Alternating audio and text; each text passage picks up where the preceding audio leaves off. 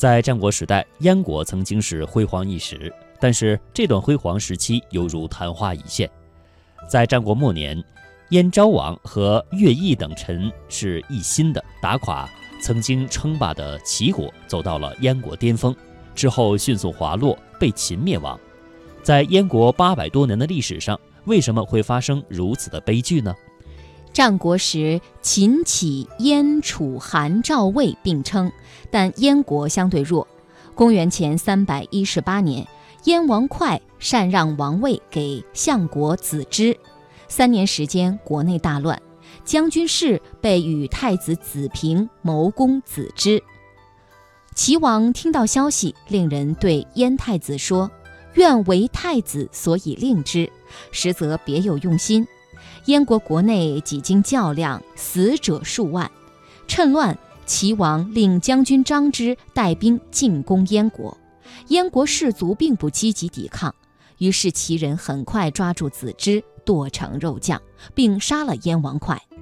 齐王欲借机灭亡燕国，征求孟子意见。孟子说。取之而燕民悦则取，燕民不悦则不取。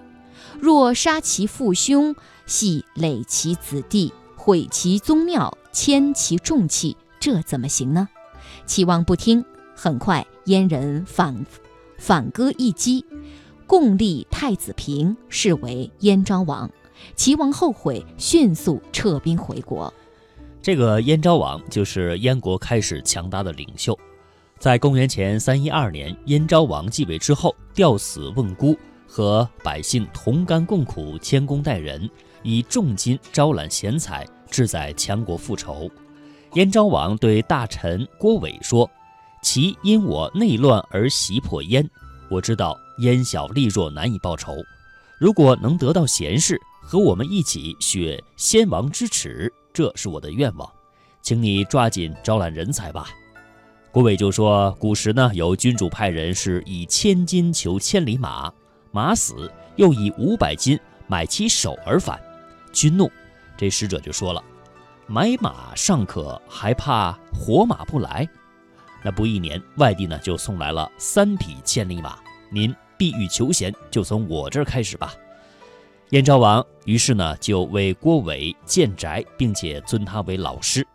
看到燕昭王诚心，各地贤才也是慕名而来。这样，在燕昭王的感召之下，名士乐毅就从魏国来，巨心呢就从赵国来，燕国也聚齐了一批优秀的人才。燕国的强大是因为由乐毅率军迅速打垮劲敌齐国。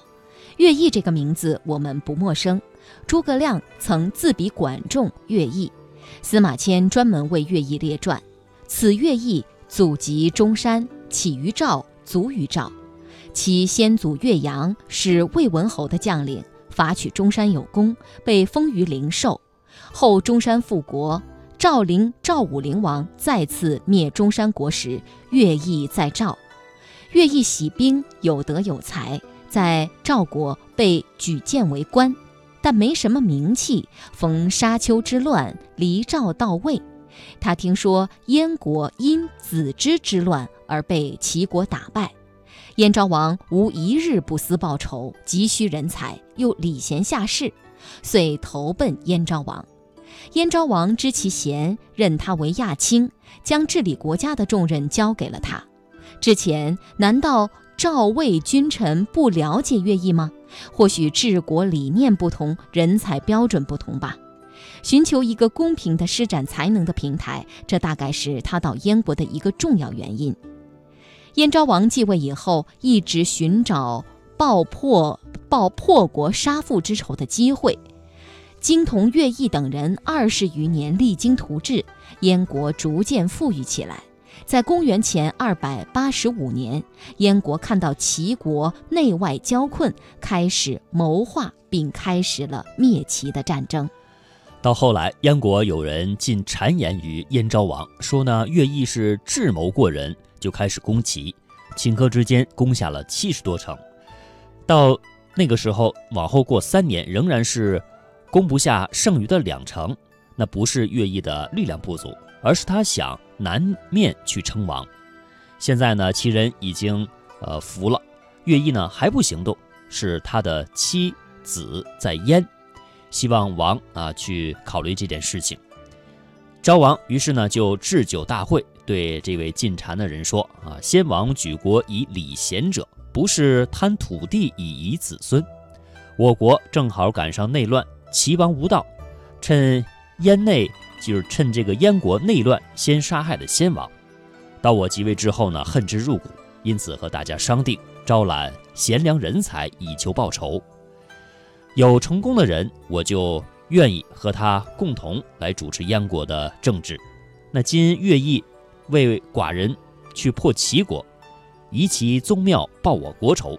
乐毅若能有齐的话，并列并为列国，结欢同好，以抗诸侯，这是燕国之福，寡人之愿也。你焉敢这样胡说？于是呢，就把这位进谗言的人给斩了，并且赐乐毅妻以王后这种。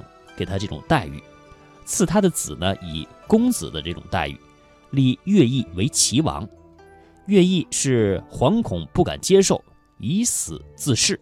于是燕齐双方开始安定。乐毅从魏到燕二十多年，君臣一心，治国理政，几乎把齐氏完全给消灭了。一旦燕惠王新立，立即呢就发生了军事政治的根本性转折。